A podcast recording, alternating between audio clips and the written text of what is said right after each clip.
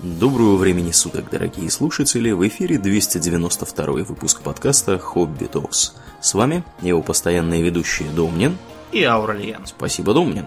Итак, от темы, удаленной от Земли на 300 тысяч или сколько там, черт его знает, километров, то есть от Луны, мы переходим к теме более приближенной к поверхности нашей планеты, но более удаленной в прошлое. О чем мы, Домнин, сегодня будем разговаривать?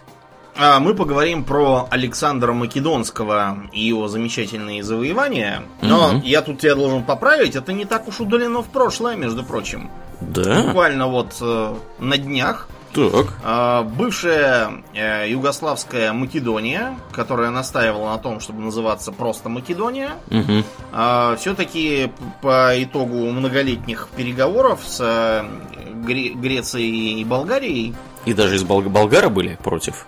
Эм, да, там все, все непросто, я тебе скажу. Угу.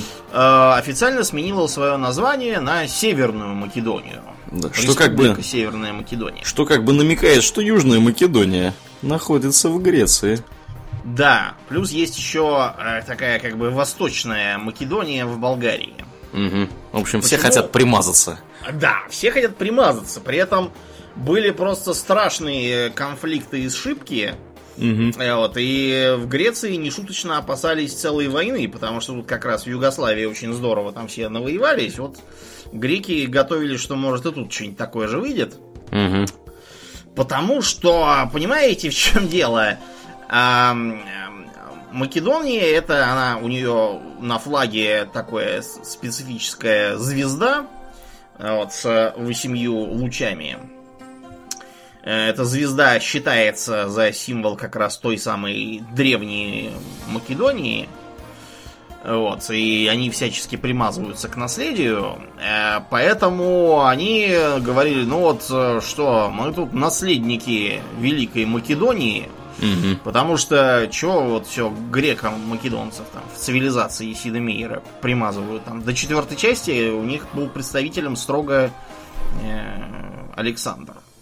Безобразие. Да. В четвертой там уже появился вариант выбрать Перикла, а вот в той, которая сейчас, там, видимо, предчувствуя вот эту вот фигню с названием, там вариантов два. Либо Перикл, либо э, жена царя Леонида, которая из Спарты. Mm-hmm. А, а сам царь Леонид еще нет. А он все, убился уже. Того. Да. Понятно. Жену за себя оставил. В общем, они говорили, да вот э, вы чего? Между прочим, македонцев греки тогда считали за варваров и чурок, и всячески им сопротивлялись и не хотели подчиняться. Так что не надо тут ля-ля. Они вот говорили, разумеется, не на том языке. А греки говорят, чего на том языке? Вы вообще тут говорите на каком диалекте болгарского? Понаехали тут? Черт знает кто и начинает примазываться. Ал- Александра звали как? Александр. Это по-гречески что? Защитник людей. Угу. А, а по отчеству он кто был? Филиппович. То есть э, по-гречески же любитель лошадей. А один из его предшественников э, звался по, по кличке Филолин, между прочим. Это не имя, это именно погоняло. То есть любитель греков. Не, не, не в этом смысле, а в смысле, что он с ними дружить стремился. Лю- любитель греков. Любил их там всячески, да. этих а греков. мама Ага. Александра, мама звалась э, Олимпиада или Олимпия, или как ее там. Мгм. Какая-то, в общем, с Олимпом. И она была вот как раз точно этническая гречанка из Апира. Так что давайте вы едьте в свою Болгарию и нечего тут примазываться. Назовите ее Западная Болгария там или какая-нибудь еще такая страна. Македонию не замайте. Мгм. В общем, этот конфликт, э, который всячески педалировался уже не знаю сколько лет, э, л- 20, да, без малого. Даже больше, какие там 20. Они в 91-м отделились, вот, только, только недавно замирились. Вот такие вот были Да, а и как бы для тех, кто не в курсе, настолько там все было серьезно, что эту самую Северную Македонию не хотели брать в НАТО.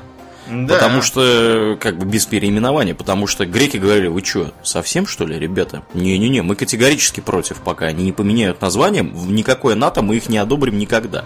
А потому что это означает как бы наличие территориальных претензий. Да. Потому что если то Македония, это Македония, то, знаете, Да. в конце останется только один. Мгм. В общем, замирились они наконец, и слава тебе Господи, потому что на самом деле все это и выеденного яйца не стоило, там реально живут болгары. Говорят они на диалекте болгарского. Да. А древние македонцы говорили, что интересно, на своем диалекте греческого. М-м. Причем э, этот их диалект, он считался за местечковый суржик у них. А э, когда дело было в, в официальных местах и всякие торжественные моменты, они говорили на литературном греческом. И вот Аристотель Александра учил как раз литературному греческому. Он был его учителем. То есть, чтобы он не на своем там этом гасконском разговаривал, а на нормальном, приличном а, языке. Отмечено, что он разговаривал на македонском диалекте, когда был сильно бухой, Мгм. И это было слышно. То есть, например, по, вот по-гречески Филипп, а по-македонски он был Билип. М-м. Например, вместо э, торакс, то есть вот этот панцирь, да, как вот э, ли- ли- лина торакс из, из хлопка Да. броня. Они Ли- говорят не торакс, а доракс. Мгм. Либо пневмоторакс, когда у вас там Да. отекает что-то. Да. Да. Вот они говорят доракс. Или, например, вместо э, полемос война, они говорили птолемос. И вот как раз династия Птолемеев, я так подозреваю, они же македонцы как раз, по-моему, проехали после войны. Это как раз государство диадохов. Ну, в общем, был такой местечковый у них диалект, но это был все-таки греческий язык, а не болгарский никакой. Да. В общем, эм, Александр, как видите, он до сих пор стоит незримой тенью над нами. Вот. И я думаю, что начнем мы все-таки не с него, а с его папы. Потому что без папы Александр бы не достиг того, чего достиг. Не пришел бы к успеху. Сложные отношения с папкой у него э, сильно повлияли на характер, потому что, с одной стороны, он им восхищался. Мгм. Потому что Филипп был такой мужик очень суровый, очень толковый, брутальный, хитрый. Э, Он для начала вообще не должен был наследовать престол. Он был как бы опекун над своим племешом. Э, Но э, поскольку он был все-таки взрослый и брутальный мужик, он, опираясь на армию, которую сам стал формировать, он этого самого племеша спихнул и, будучи 23 лет от роду, сделался царем. А царем был, прям скажем, становиться не самый приятный момент, потому что как раз до этого э, Македония получила серьезных люлей от э, набегающих иллирийцев. Э, Почему, собственно, на троне оказался малолетний племяш? Потому что папа его был того убит в бою, и вместе с ним полегло все македонское войско. А Македония, надо вам сказать, это была такая Шотландия тогдашняя.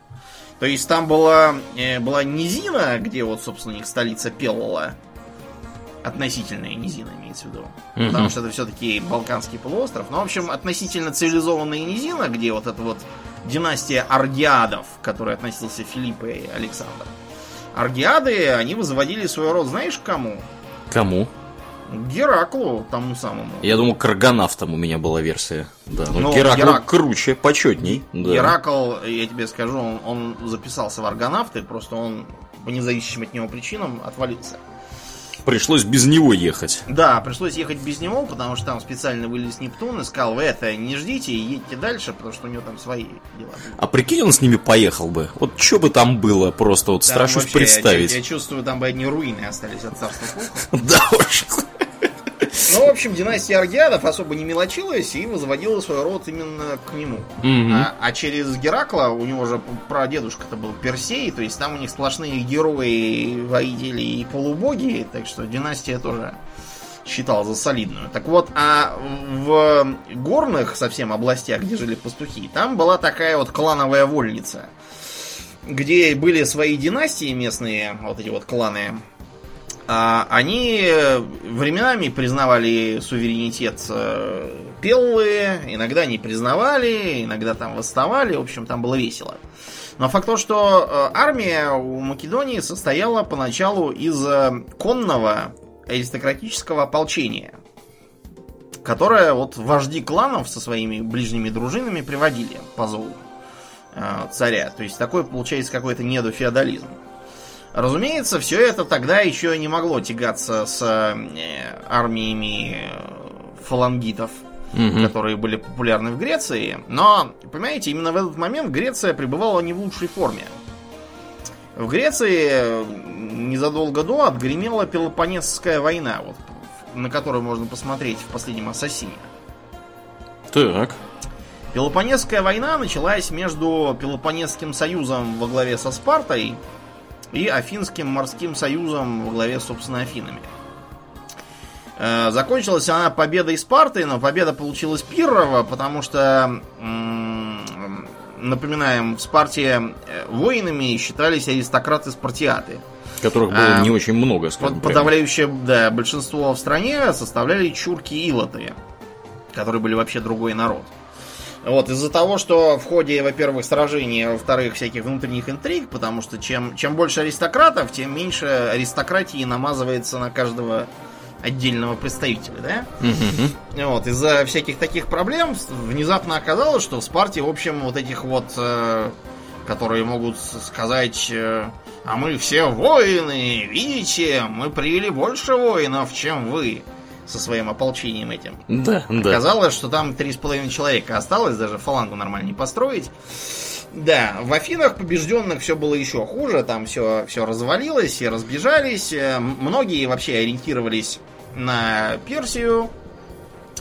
Вот, э, то есть, когда мы говорим, что вот там греки, там с Александром, да, они ненавидели персов, да, вот все, все мечтали им страшно отомстить за то, что там пришел э, персингованный гомосек э, Ксеркс, Да. вот, и привел орков, и мутантов каких-то.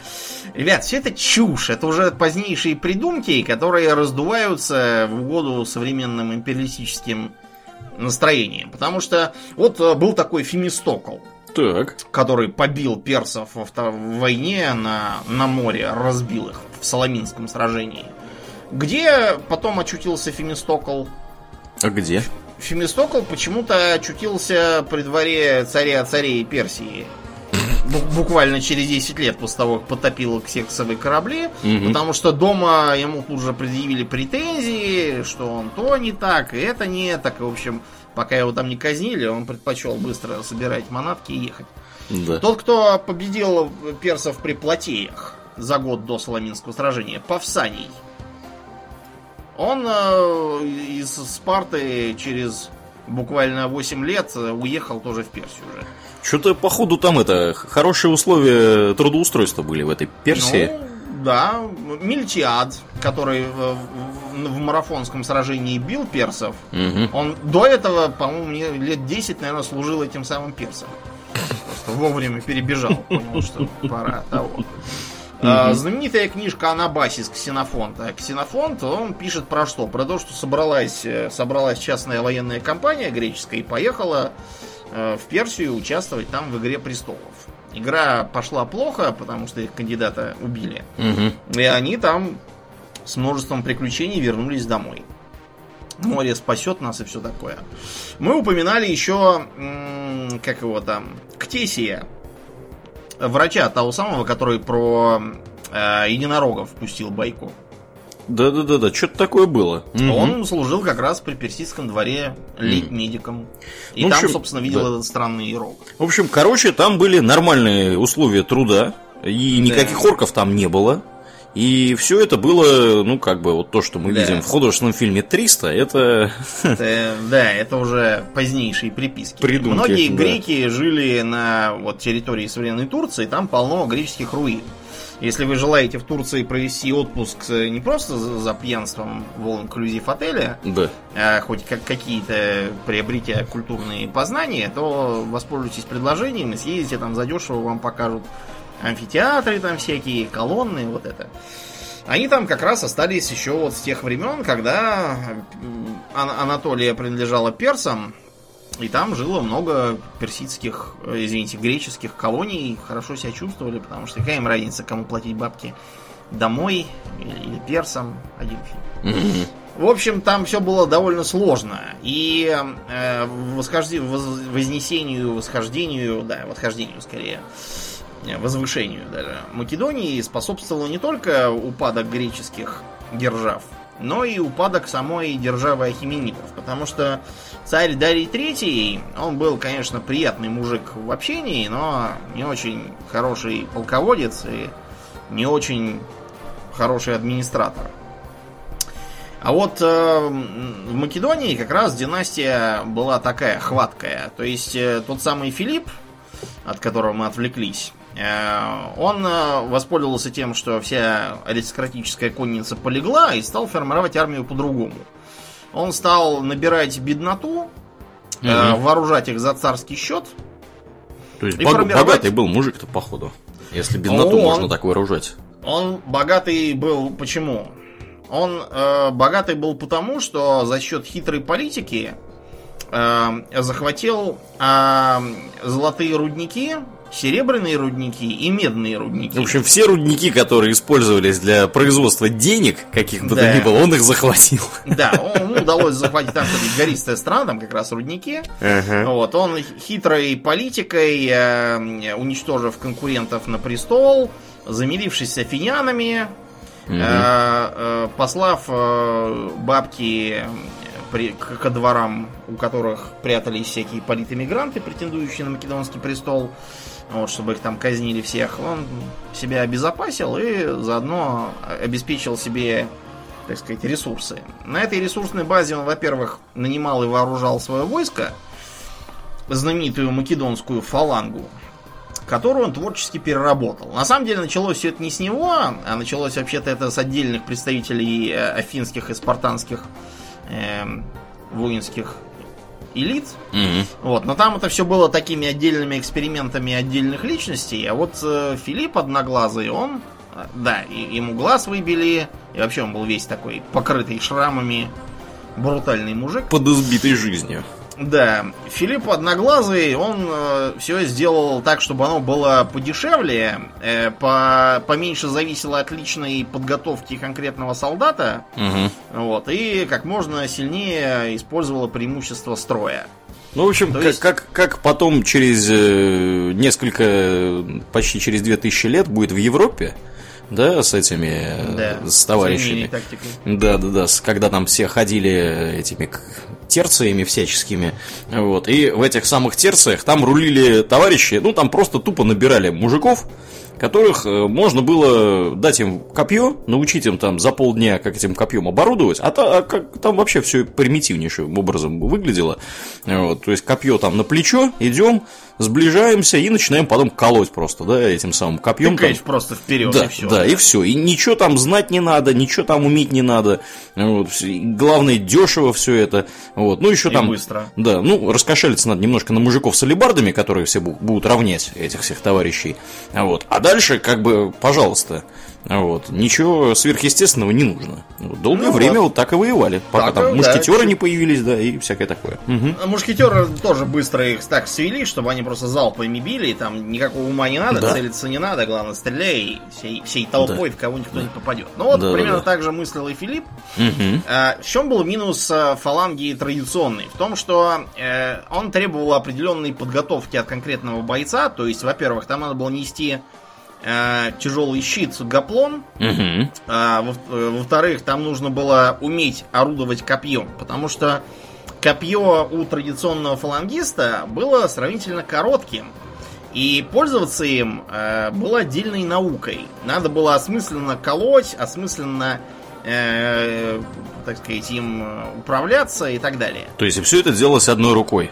Да, все это делалось одной да. рукой. То есть вот то, что то, то, что европейцы делали, это делалось двумя руками. Там никаких щитов уже, естественно, не было. То есть там просто мужики э, несли очень длинные копья. А Вот, то и- же самое Мгм. делал и Филипп. Да. От щитов он совсем не отказался, но он сделал по-другому. Ты копье держишь двумя руками, потому что копье у него очень длинное по сравнению с Мгм. так называемая Сариса. Мгм. Вот. э, Сариса была в два человеческих роста.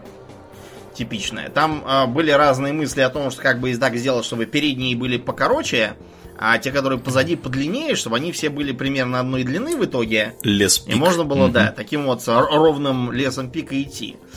Вот. А щит, вместо того, чтобы держать его рукой, он облегчался. Он по диаметру был не метр с лишним, он был всего 60 где-то сантиметров. двухфутовый такой щит. Его просто крепили на руку ремнями, а также, вероятно, могли набрасывать такой ремень на шею, чтобы удерживать, он не свалился. То есть им э, он выполнял чисто пассивную такую Мгм. э, роль, а не как у традиционного флангиста. А вместо этого получалось что?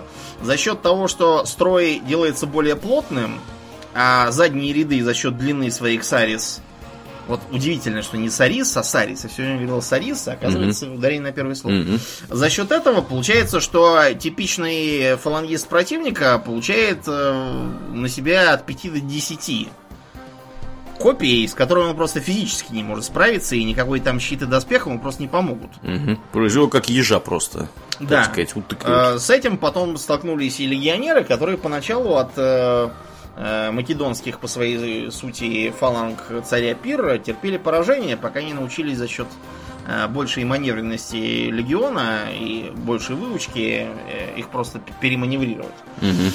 Да, такое вот получилась э, замечательная фаланга, которая не требовала большого ума, не требовала особой воодушевленности, могла составляться из крестьян, могла вооружаться не слишком дорого за счет казны. Вот. э, И таким образом э, формировать массовую армию без необходимости в большом количестве свободных граждан. Ну, естественно, с поправками, с поправками, что мы имеем в виду под массовой армией для того Ну, периода да, времени. Для того периода времени, да. Э, С массовостью армии тут все, конечно, так, что источники здорово преувеличивают все, что только можно. Мгм.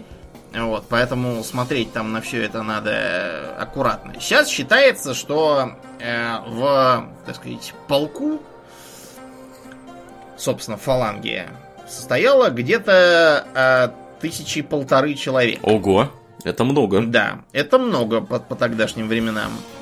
Вот. э, Позднее, уже в ходе похода Александра, э, их численность отдельного э, отдельной, так сказать, части миним, максимальные снизили до тысячи, просто чтобы повысить, повысить мобильность. Мгм. А, вот. И предполагалось, что а, вся армия могла состоять из 10 таких фаланг, получалось где-то 15 тысяч человек. Но это такая, скорее, очень умозрительная черта. Считается, что а, в ходе завоевания э, державы селевкидов римляне уже в более позднюю эпоху увидели, что против них как раз 15 тысяч фалангистов. Видимо, вот примерно, примерно столько во времена Александра Македонского в македонской фаланге могло быть. На базе, собственно, Македонии. А, верить э, в описание всевозможных эм, тогдашних авторов надо с большими допущениями. То есть, вот, например, пишется про у, у этого самого Куртеца, или кто там писал из римлян, Мгм. Пишется про осаду одной крепости в в Средней Азии. Оставалась одна скала, занятая сагдийцем Аримазом, с 30 тысячами воинов. Да. Интересная скала, да? На минуточку, Собра- да. Собравших туда заранее продовольствие, которое хватило бы для такого большого числа людей на целых два года. Это что у них там за скала такая была? А, Описание скалы следующее. Она поднимается в вышину на 30 стадиев, это 5 километров. Ну, то есть это, это Монблан был, видимо, да? Вероятно, да. Нашелся откуда-то. Ага. Вот. э, А в окружности имеет 150 стадиев. Вот. э, И отовсюду она обрывистая и крутая, то и все. Короче, ребят, это чушь. На самом деле, эта скала, э, действительно было, скала не имеет даже 500 метров.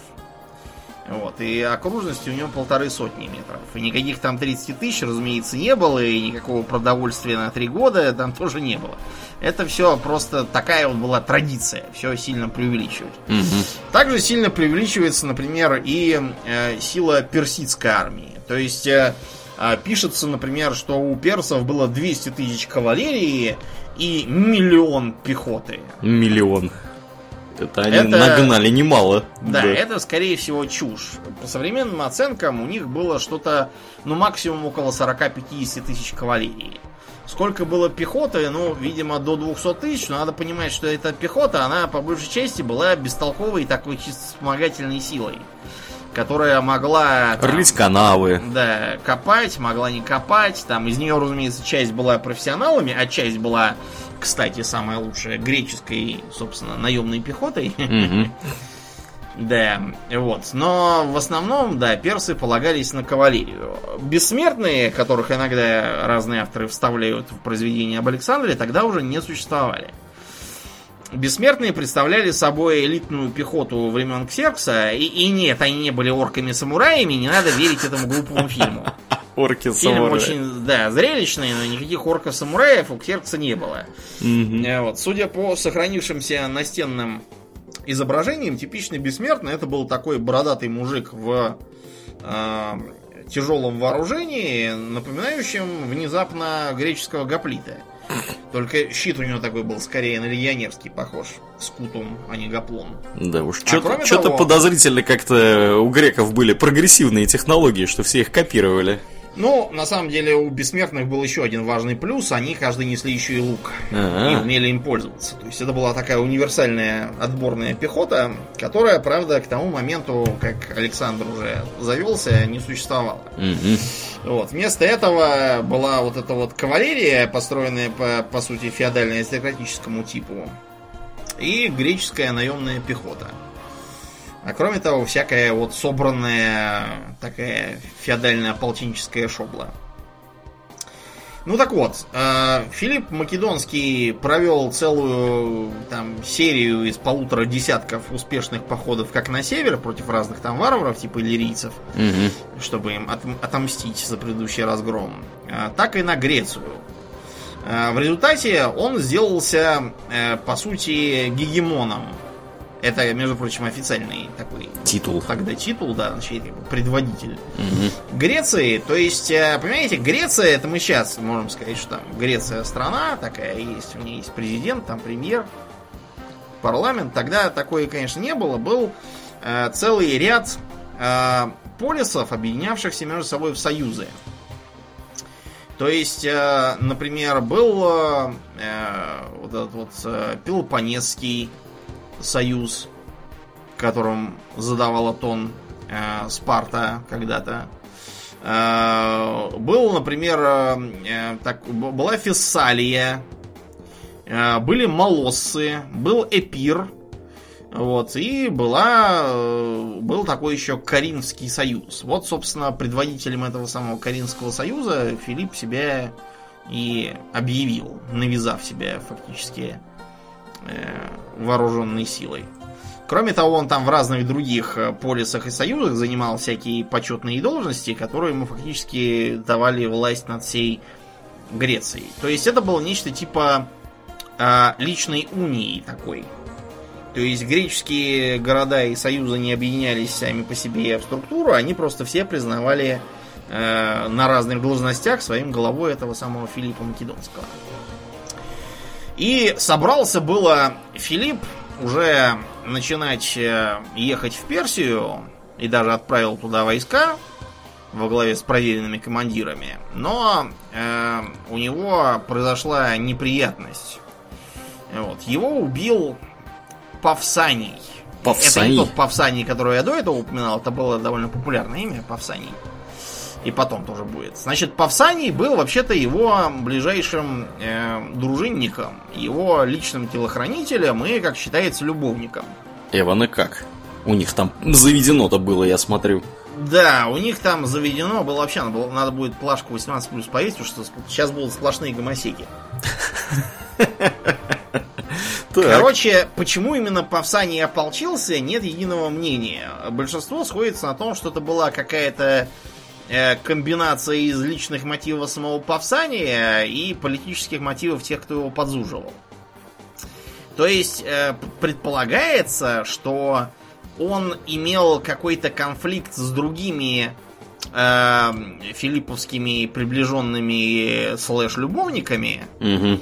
И э, в итоге его какой-то, э, значит, э, а, это был не какой-то, это был, э, это был родич э, Филиппа Аттал, ну не родич, свойственник, он с ним брачными узами там был связан через одну из филипповских жен. Э, Я говорил, что у Филиппа было семь жен. А так можно было?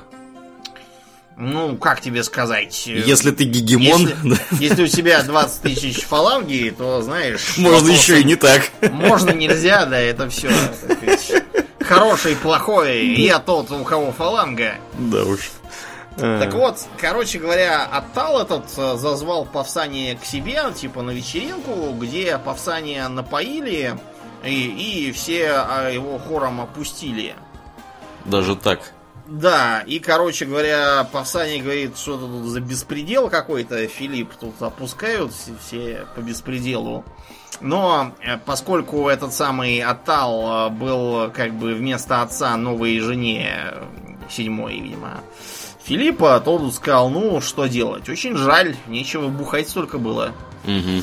Закодировался бы ты, что ли, уже Павсаний. Так что, короче, Павсаний в ходе очередных свадебных торжеств, на этот раз одна из дочерей Филиппа выходила замуж, он его зарезал и тут же был убит телохранителями.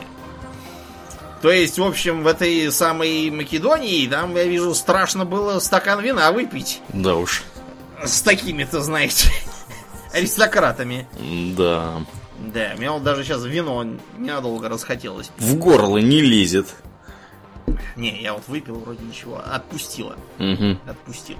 Короче, э, Филипп помре. Помре Филипп, и э, началось бурление в Македонии, потому что, как я уже сказал, было семь жен. А когда у вас, так сказать, семь жен, то вы не только окружены семерной красотой, Мгм. да, но и разные другие соображения выходят. Неплохо очень иметь три жены, но очень плохо с другой стороны. Если три так, то сколько будет с семью проблем? Там у них была подковерная борьба, я чувствую, Да, нехилая. подковерная борьба была нехилая, потому что надо вам сказать, что Александр был не старшим сыном. У него был еще э, старший брат, он был дурак, Мгм.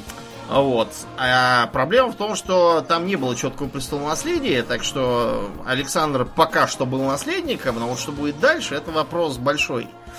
То есть его мама была эпирская Олимпиада, вот, кстати говоря, считавшая себя потомицей самого Ахилла.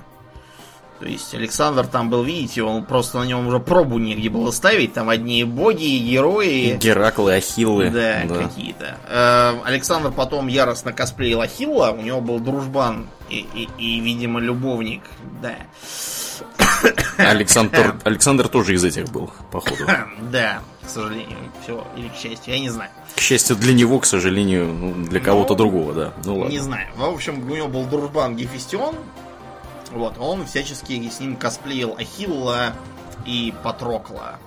И, и да, Гефестион убился раньше, чем Александр. Поэтому, типа, все, все Сов- так и вышло. Совпадение? Не думаю. Короче, да, про рождение Александра потом мы сочиняли всяких бредовых мифов, что якобы именно в этот момент, когда он рождался, сгорел храм Артемиды Эфесской, когда полоумный Герострат его поджигал, потому что Артемида, как говорят, отвлеклась на рождение такого знатного завоевателя, и было некогда следить за пожаробезопасностью. Это все, разумеется, брехня, потому что мы даже не знаем, когда точно он родился. потому что разные свидетельства, косвенные, опять же, предполагают разное, э, разную дату его рождения. Ну ладно, это все нас не очень интересует.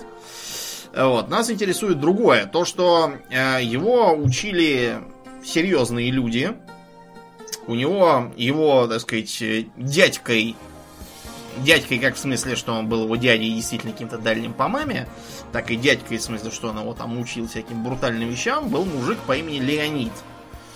Очень суровый, который его держал строго, лупил палкой, но при этом его любил, поэтому Александр тоже с ним. В общем, я не смотрю, я смотрю, в Греции люди с именем Леонид Да, очень ну, общем, выступают неплохо. Если, если человек зовут Леонид, то там уже, в общем, можно ничего не спрашивать. Так что он его всячески, всячески воспитывал брутально. Ну и, и Аристотель тоже там был тоже. Правда, вот чему именно учил его Аристотель, непонятно. Про, про это ходят всякие разные домыслы, что у него там были всякие с ним контры. Как-то раз он его спалил со шлюхами. Кто? Аристотель Александра? э, Нет, Александра Аристотеля. И пришел с друзьями потешаться над старым дедом. говорит, Слушай, что, ну я прям типа, сейчас проникся к Аристотелю еще больше. Уважением. Он был такой, да, старик похабыч, так сказать. Мощный старик. Мощный старик, да. Ну, я так в понимаю, общем- что это лучшее образование, которое можно было в- Да, в это то было время лучшее, найти. что можно да, получить. Да. То есть Мгм. это было и точные науки, и всякие там э, литература классическая, например, Да. тут про Ахилла он там начитался. Вот. Кроме того, рассказывает, что он был очень умен, и как-то раз приехали какие-то там персидские послы, а Филипп был опять на каких-то линиях фронта, и Александр был за него. Он, хотя и был маленьким, то принимал их по делу и не задал ни одного детского или малозначительного вопроса, а расспрашивал о протяженности дорог, о способах путешествия вглубь Персии, о самом царе, каков он в борьбе с врагами, а также о том, каковы силы и могущество персов. Ну, в общем, на месте персов надо было, надо было наплевав на дипломатические протоколы, тут же его мочить. Сразу пожертвовав собой, потому что что-то расспросы эти куда-то ведутся не туда, Да. куда хотелось бы персам. В общем, с одной стороны, папой своим Александр восхищался. С другой стороны, из-за того, что у него помимо мамы и Олимпиады было еще... Были там всякие тетя Клеопатра, разные другие тети. В общем, э, такие, такой был повод к напряженности. И каждая из этих теть могла родить э, более политически нужного наследника. И Александр мог оказаться не то что не у дела, а вообще на том свете. Кроме того, у Александра еще были, было такой вот э, комплекс, видимо, Эдипа, да? Как, в общем, видимо, В общем, Видимо, короче, вы- очень, да, очень был такой товарищ э, своеобразный психически. У него Да. там много всего было сразу. Эдипов комплекс, который, в общем, из-за его странных отношений с мамой и соперничества с отцом, как в смысле политическом, так и в смысле славы. То есть он говорил иногда, что типа батька тут уже все- всех завоевал, кого можно, мне ничего не оставил. Мгм. Да. А кроме того, произошла вот эта вот самая свадьба с Клеопатрой, после чего Филиппа вскоре убили. так вот, теоретически эм, от Клеопатры должен был родиться более политически нужный наследник. И тот самый Аттал, который опустил Павсания, он э, напился пьяным на Перу и стал э, произносить тосты, что да пошлет, мол, Филиппу и его племяшке эм, законного наследника престола, который будет тру македонянина, а не какое-то чмо и Да. как вот, этот- вот этот вот, как, как его там звали, не помню. Ну и, в общем, этот, как его звали, тут же кинул в него стаканом, а у них были кубки-то тяжелые. И убил. Нет, не убил. Я же тебе говорю, он потом опустил пасание. Не убил. Он, он его потом убил. Вот, в общем, началась свалка. Пьяный Филипп уже хотел было сына тоже мочить, но, в общем, пьяный упал, и Александр стал над ним смеяться и говорить, что вот ты посылаешь тут в Персию войско, а сам бухой тут лежишь и даже меня безоружного зарезать не можешь. Ну, в общем, безобразная, конечно, была сцена. Э, и Какая- он, общем, добрые отношения в этой семье. да. Так что Александр с мамой решили не дождаться, пока их замочат на следующую ночь, и собрали чемоданы убежали в Эпир Мгм. к родичам по матери. Потом, правда, Филипп э, сказал, что ну погорячился, ну бывает. Да. Ну, политика у нас тут высокая такая. Что ты вообще, первый день, что ли, со мной? Дело-то житейское. Не убил же. Ну и, Да, все и позвал нормально. его обратно. Но опять все было не слава богу, потому что Александр, э, услыхав, что папа хочет еще эм, как бы устроить брачный союз с одним из персидских сатрапов, говорит, так э, давайте я, я женюсь на персидской са- сатра... сатраповне. Как называется дочь сатрапа? Сатрапка? Не знаю. Нет, сатрапка это жена сатрапа. Сатрапша? а дочь Са- сатраповна, наверное, какая-нибудь. В общем, это тоже произвело дипломатический скандал, и, в общем, Филипп опять с сыном поругался, но тут его как раз очень удобно зарезали.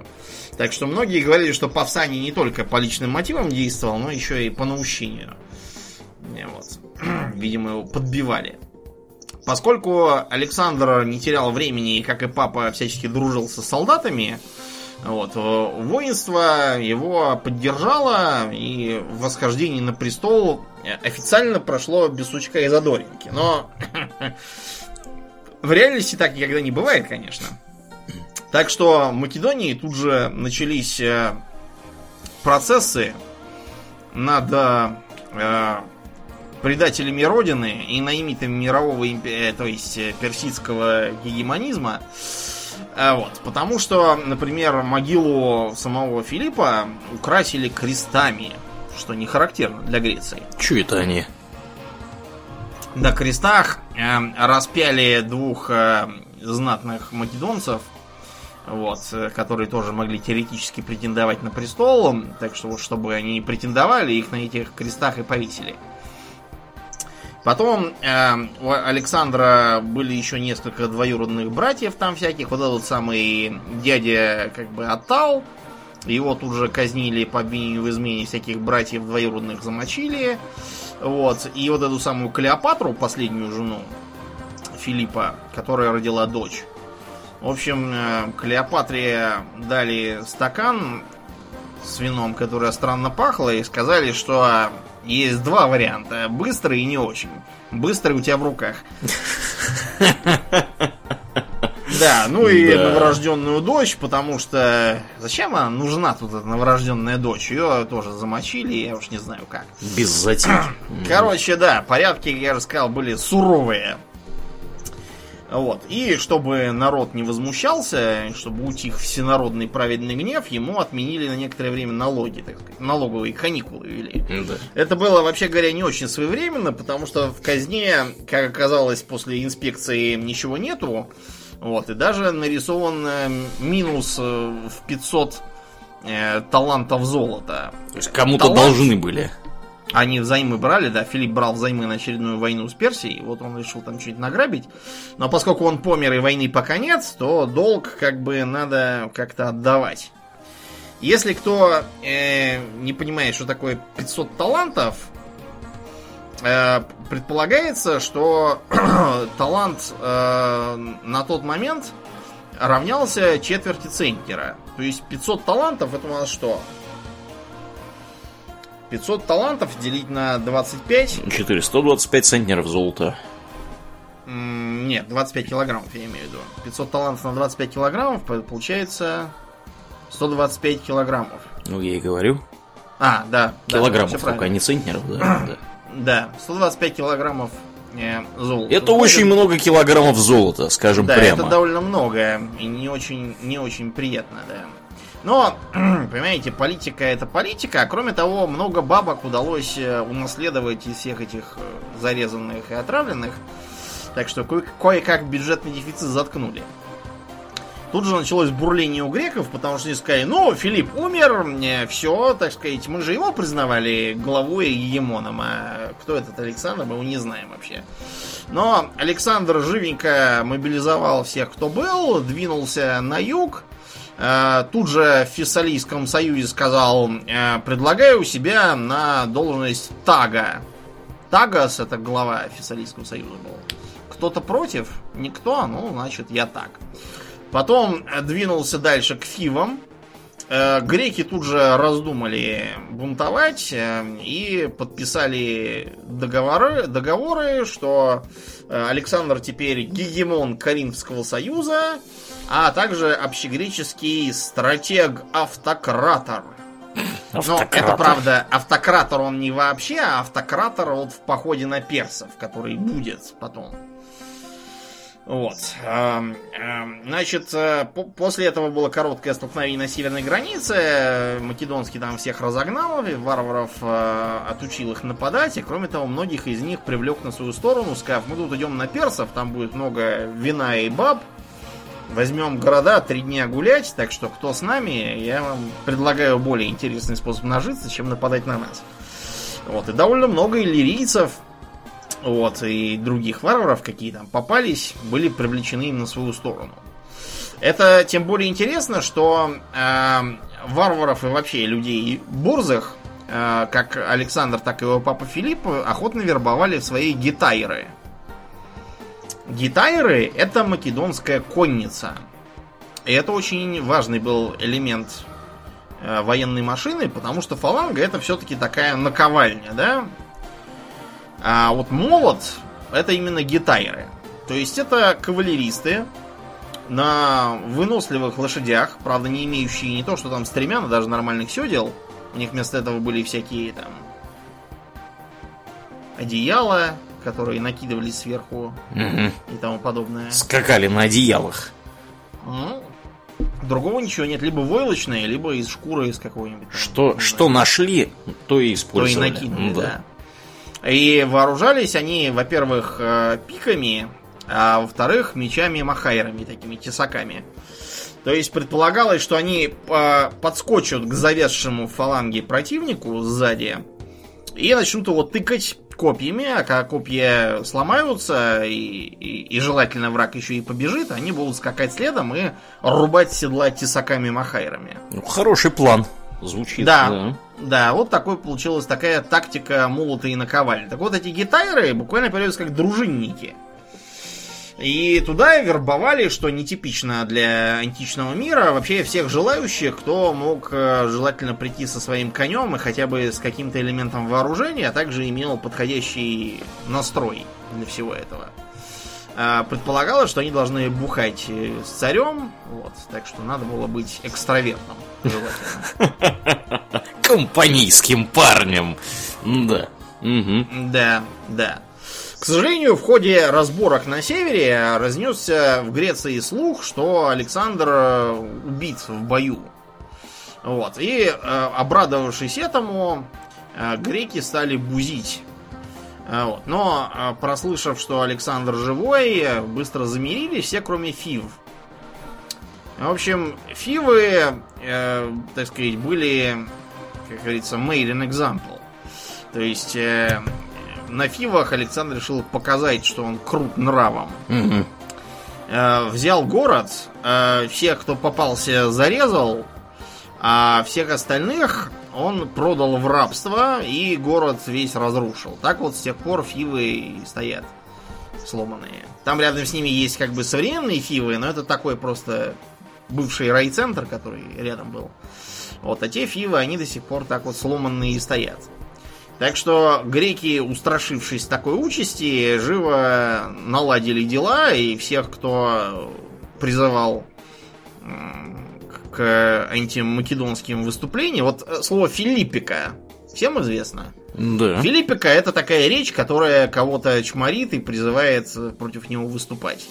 Так вот, Филиппика называется так потому, что такие речи произносили против папы Александра Филиппа в. Греции. Понятно. Логично. Так вот, всех Мгм. любителей Филиппик э, греческие полисы в основном сами переловили, выгнали там и так далее. Так что, да, порядок был восстановлен. И вот э, Александр двинулся на восток.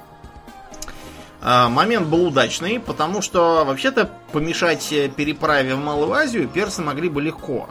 Если бы они э, следили за ситуацией и подняли свой флот заранее. Но флот был где, где кто, по разным базам, поэтому Александр без проблем пересек море Геллы, Геллеспонд. Вот, а, то есть, э, как мы сейчас называем, Дарданеллы. Геллеспонд ему назывался тогда в честь мифической э, Геллы, которая свалилась там с летающего барана и утонула. Бывает такое, да. Да, когда летаешь на баранах через море, знаете, чего только не может случиться на самом деле. Мгм. И высадились они не где-нибудь, а там, где вот э, Гиссарлыкский холм, где раньше Троя была. Там тогда еще не был полной, полной разрухи, это же еще было туристическое место. Вот, и э, Александр пошел вместе со своим этим Гефестионом возлагать венки на могилы. То есть Александр к Ахиллу, а Гефестион к Патроклу, чтобы Ой, сказать, какие они, подчеркнуть. какие они милахи. Да, Мгм. такие вот они. дру- друзьяшки, так сказать, Да. супер лучшие друзья. Да. Мгм. Так вот, э, в ходе этого, этой операции у персов собрался военный совет. И на этом военном совете выступал грек Мемнон, который возглавлял греческую наемную пехоту на персидской стороне. Он лично знал и Филиппа, и Александра, и вообще хорошо понимал в современной греческой войне. И он сказал, ребята, э, греческая пехота это, это 5.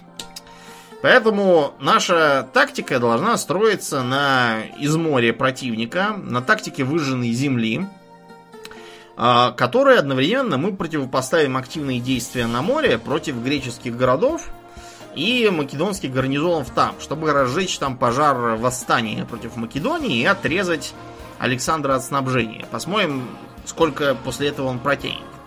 После этого мы его возьмем тепленькими, потому что у нас, конечно, чудовищный перевес в силах, мы их можем окружить, заморить и так далее. Этого самого Александра в железной клетке повезем к царю царей. Какие они были, затейники. Все продумали и... заранее.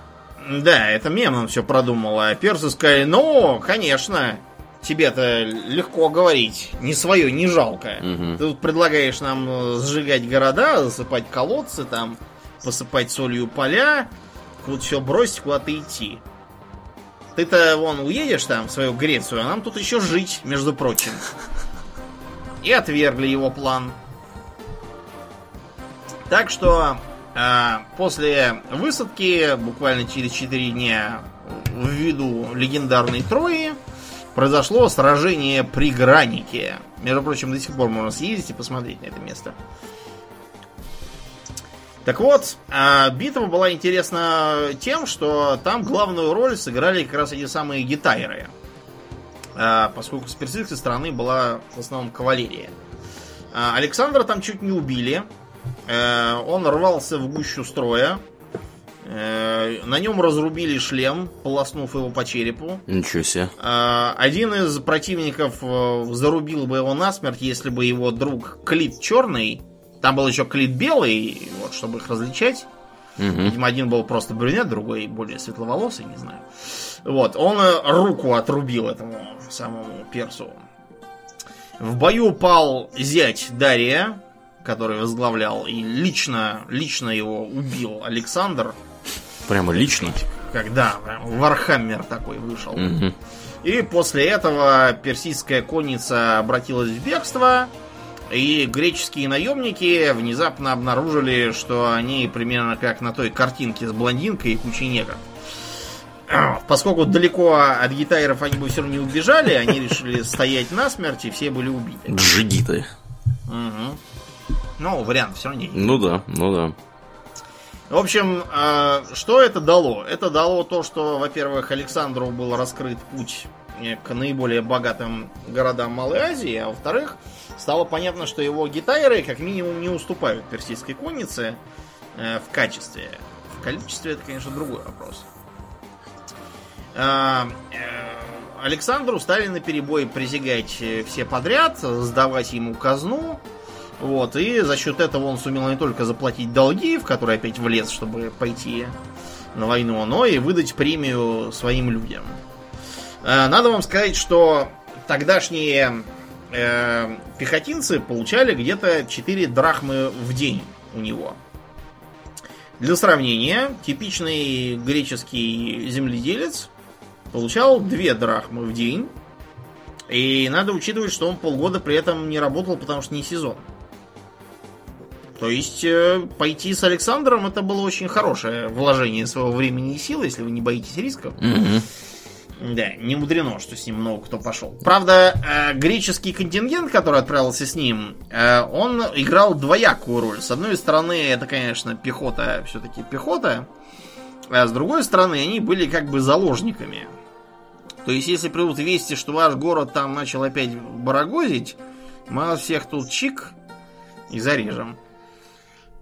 Поэтому э, при первой возможности потом Александр этих греческих немиров стал отправлять домой. Они были не очень надежные. На хозяйстве там был оставлен антипатр, полководец, служивший еще его папе, с 12 тысяч пехоты и тысячей конницы. Предполагалось, что это должно хватить, чтобы всех недовольных, если что, прижать к ногтю.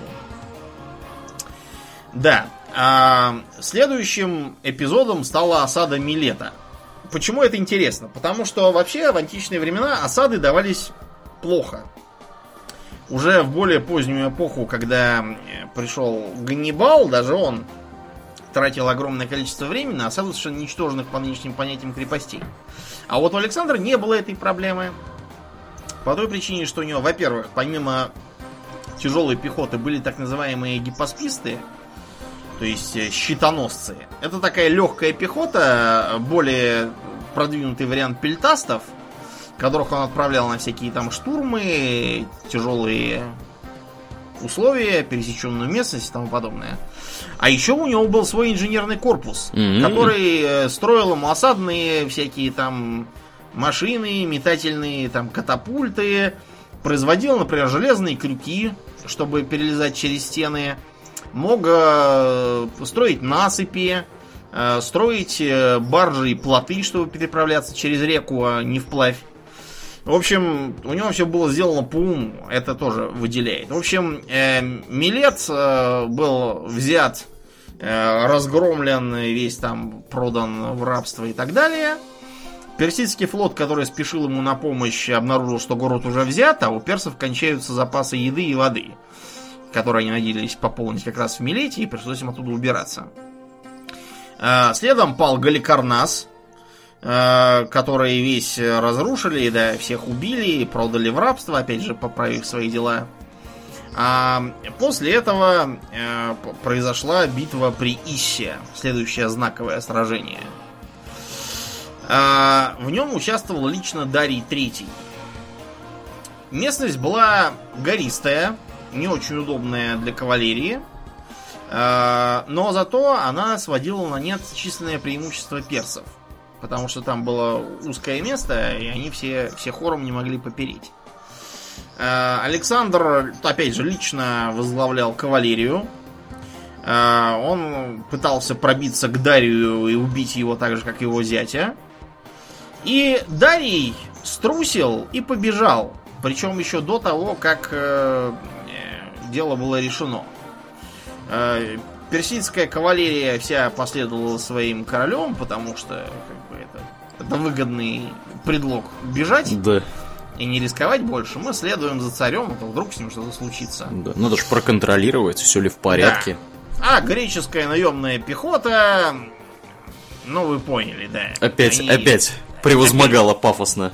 п- превозмогала, часть сумела, пользуясь тяжелой, пользуясь, вернее, пересеченной местностью, убежать и вернуться в Грецию и там таких, такую повстанческую армию сформировать, с которой еще потом повозились, в основном были перебиты. И э, тут грекам досталась богатая добыча из обоза, который персы бросили, э, включая огромную сумму в золоте, 3000 талантов. Ого. Да. Опять же, талант, напоминаю, 25 килограммов. Прикиньте сами. А, кроме того, там был шатер самого Дария, который они, когда вошли, эм, э, говорят, что Александр такой, «М, вот что значит, оказывается, быть царем такое. До этого-то было непонятно. в своей нищей Македонии, да, он там жил, в принципе, так же, как и все остальные. Жил небогато. Да, дом чуть побольше, тут вон какие золотые обозы и так далее. Кроме того, там были, была вся семья Дария, включая э, его детей, жену и маму. И э, говорят, что когда они туда вошли с Гефестионом, Гефестион просто был здоровый шкаф такой, Мгм. а Александр, честно говоря, на вид был, ну, какой-то парень и парень. Просто мужик, да. Да, не особо высокий, э, не особо широкоплечий, бороды нету. А Вот, э, держится как-то странно, у него какая-то какая голова была все время на бок согнутая. У него просто такая... Остеохондроз? была- У него, да, у него с шеей была какая-то фигня. Ага. То есть вот этих вот мощных мужчин, которых нам показывают в фильмах под Нет, видом Александра это- это Македонского. чушь, да. На самом деле Александр был такой, ну, просто парень как парень. И, короче, они все, персы эти, повалились ниц перед Гефестионом, решив, что именно этот могучий муж, это и есть тот самый Александр.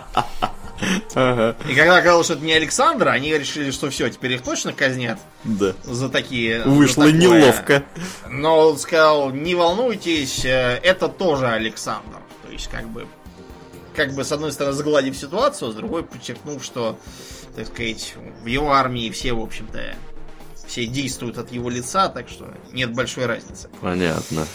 Да, и он э, оказал милость этим самым, этой самой семье, всячески их э, э, утешал и э, обеспечивал, за что Дарий потом ему прислал отдельное, отдельное письмо, сказав, что спасибо, что ты такой. То есть он, короче, не убил, ничего там с ними не Нет, сделал. ничего там не сделал. При том, что, как я уже сказал, он вообще-то насчет убийства и массовой резни был без Большой особых сантиментов. специалист. Да. Да, так что Дарий, решив, что дело плохо, действительно начал писать ему письма. Пока это все дело шло, Александр был перед выбором. Тут либо надо преследовать Дария, либо двигаться в какую-то другую сторону. Например, э, идти по побережью и ликвидировать морские базы империи Химеидов. Потому что на море, как ты там не пышься, персы все равно сильнее. Потому что за персами был Египет, за персами была Финикия, а не знатные мореходы. Это да. Да, так что Александр решил, что Дарий это жалкая, ничтожная личность, и лучше заняться стратегическими целями. А, Финикия практически вся подняла руки кверху. А, например, такие города, как Библ и Сидон со всей Сидонией. Кидония. Да. Она же. Да. Э, На самом деле, да. э, Это именно в честь, в честь нее названа эта самая область на Марсе, где, где база у сектоидов. Единственное, кто попытался выкинуть коленцо, был город Тир, потому что у Тира было стратегическое положение. Он на острове единственный из всех. И считался неприступным. Мгм. Так что Тир, он не то чтобы прямо послал Александра, он сказал, что как бы мы тут теперь незалежные финики, ваши разборки с персами нас не волнуют, идите мимо. Да, вы кто такие? Мы вас не знаем.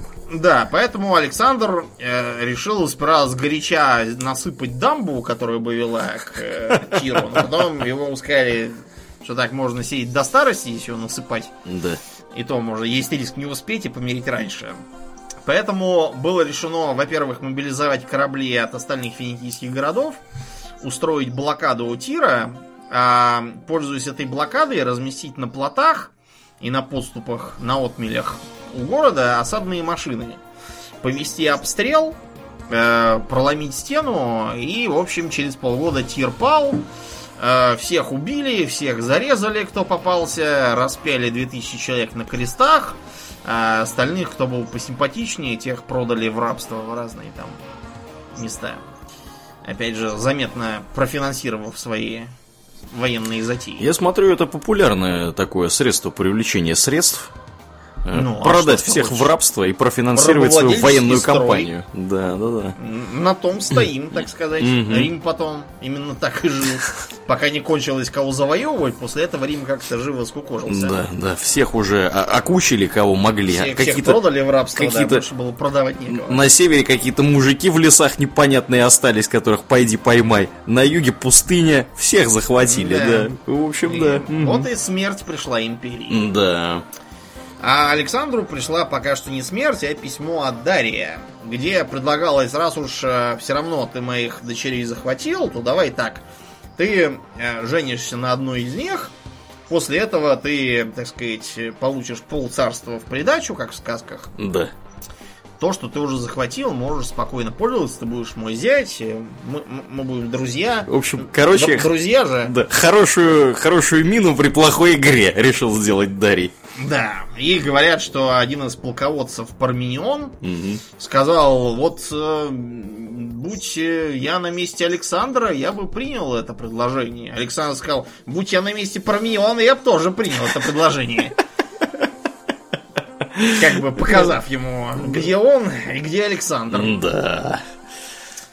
Так что Александр двинулся дальше и дошел до сектора газа. Прямо до сектора газа.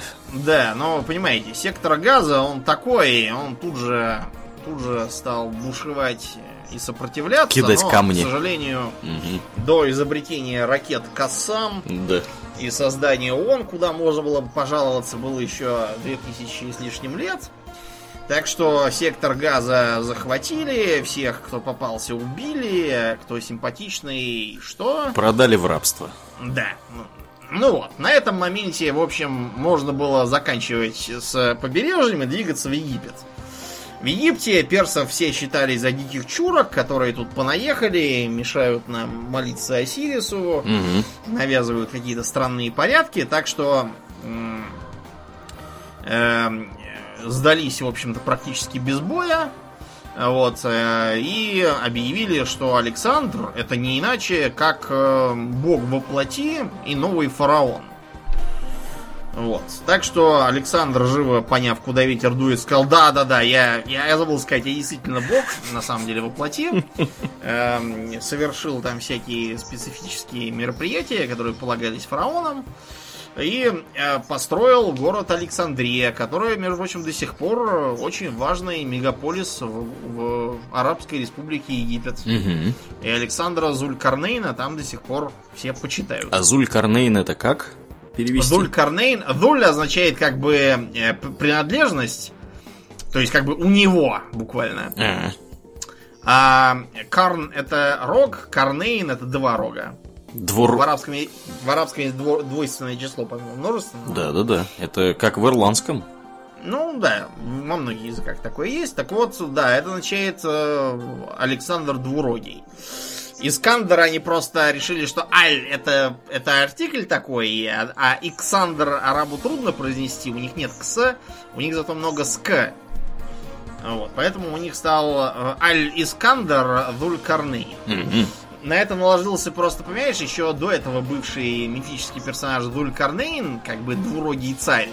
Это такой э, типа ветхозаветного какого-то персонажа, который э, типа боролся с Гогом и Магогом. По-арабски Яджудж ва Маджудж. Гог и Магог это типа злобные города. Э, э, Это не те Гог и Магог, которые в Героях Меча и Магии 3. Мгм. Короче, считает, что Дулькарнейн это такой э, народный образ, который отражает вообще царя-завоевателя, типа того же, например, Сулеймана ибн Дауда, он же царь Соломон, или вот э, Кира, основателя династии Ахименидов, вот, и так далее. Короче, э, к этому же образу наложилось что? Почему он Дулькарнейн? Потому что после Египта Александр стал всячески подчеркивать свое родство с Зевсом, от которого он, в принципе, и так официально происходил. Мгм. У него же предок-то кто? Геракл. Геракл, конечно. А у того предок кто? Персей, там все, короче, все сплошные сыновья Зевса и потомки их. Так вот, он в честь этого стал носить шлемы с рогами. Вот помните, который, который э, доцент Да. и его банда хотели спереть. Меня вся веселил то, что в этом фильме они могут распилить его или даже вывести за границу. Типа, пусть пилят лучше, но за границу не везут. Короче, он как раз с рогами. Ага. И это правильно, потому что рога это символ как раз вот Зевса. Его часто изображали с бараньими или буйволиными такими рогами. И это отражало его типа мужскую силу.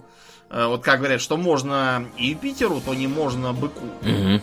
Это потому, что Юпитер был большой специалист превращаться в быка и трахать баб. Вот. А типа просто быку нельзя трахать баб, его за это на колбасу пустят. Да уж. Поэтому э, на монете, которая ходила на территории империи, бывшей теперь уже Александра, он действительно был изображен с рогами бараньими. Вот, видимо, из-за этого такой вот миф у арабоязычных и попер. Да, ну так вот, э, разобравшись с Египтом, Александр двинулся дальше, потому что Дарий там опять пытался собрать какие-то войска, чтобы сопротивляться. И произошла знаменитая битва при Гавгамелах, на которой империя Ахименидов кончилась. Э, Про нее всякие легендарные источники, опять же, пишут, что там был какой-то миллион э, персов. Это все брехня. Ничего подобного там, разумеется, не было. Что было, так это интересные технические новинки. Колесницы э, с серпами. Эван и как? То есть предполагалось, что у них, значит, колесница, да, у нее, э, вот как в всяких там э, постапокалиптических боевых гонках, где там все гоняются. да, Mad много Max, да. Mad Max, у них э, колесам прицеплены такие серповидные мечи, типа хописов или акинаков. Вот, и они типа, чтобы ехать и этими колесами просто всех скашивать. Вот. А некоторые авторы раньше думали, что это типа были такие, как бы, эм, пики, торчащие из упряжи коней. Ну, в общем, вы поняли, там такой был безумный Макс натуральный Мгм. с этими колесницами. Э, против каких-нибудь там э, кочевников и варваров это бы сработало. Проблема в том, что колесницы, даже самые замечательные и серпоносные, ничего не могут сделать с э, дисциплинированной пехотой, знающей линейный строй. Так было везде. Так было на Востоке, так было в Британии, где бритты тоже были большие любители рассекать на колесницах. Мгм. Так было везде. Почему, собственно, греки от колесниц, которые использовались в бронзовом веке, отказались? Ну, В принципе, понятно, лошади не глупые на пике Да. скакать. Да. Мгм. Э, скакать на пике при, так сказать, разных оговорках могут лошади, на которых ты едешь верхом. А те, которые запряжены в повозку, так делать просто не будут. Мгм. Короче говоря, все произошло, в общем, как, как и в тот раз. А, Колесницы поехали, и ничего не вышло из этого. Уехали обратно. Александр помчался на коннице и стал прорубаться к самому Дарию. Несмотря на то, что вообще-то битва складывалась для македонцев вовсе не так весело. Несмотря на то, что э, на этом самом на левом фланге Парменион уже посылал гонцов, что так сказать Э, Есть еще э, дротики в дротиковницах, э, не затупились махайры и не гнутся э, фалангисты, но, честно говоря, это ненадолго. Потому что фронт прорван, и уже к нашему лагерю рвутся персы. Так вот, если бы Дарий все это учитывал и держался молодцом, то, может быть, история бы была совершенно не та. И, может быть, действительно для Александра бы все кончилось совершенно не так весело, как могло бы. Но Дарий струсил, Как Дарий обычно. побежал, да. Вот, и э, отступление персидской армии превратилось в паническое бегство. Ну, а где паническое бегство, там, сами понимаете, кавалерия Да. всех порубит. Опять же, пехоту порубили, кавалерия убежала, Дарий убежал. После этого все, Ахимениды, в общем-то, закончились, и его наместники-сатрапы стали на перебой перебегать к Александру, предлагая ему свою службу. Города открывали ворота, там э, пускали всякие там... Что-то пускали вместо фейерверков. Голубей, вот. вспомнил, Точно, Голубей точно. пускали. Мгм. Пускали перед ним голубей, э, накрывали столы и, в общем, давали ему всякие там свои древние титулы. Например, в Вавилоне его по древнему вавилонскому еще до персидскому обычаю признали царем э, четырех сторон света, то есть как бы повелителем мира.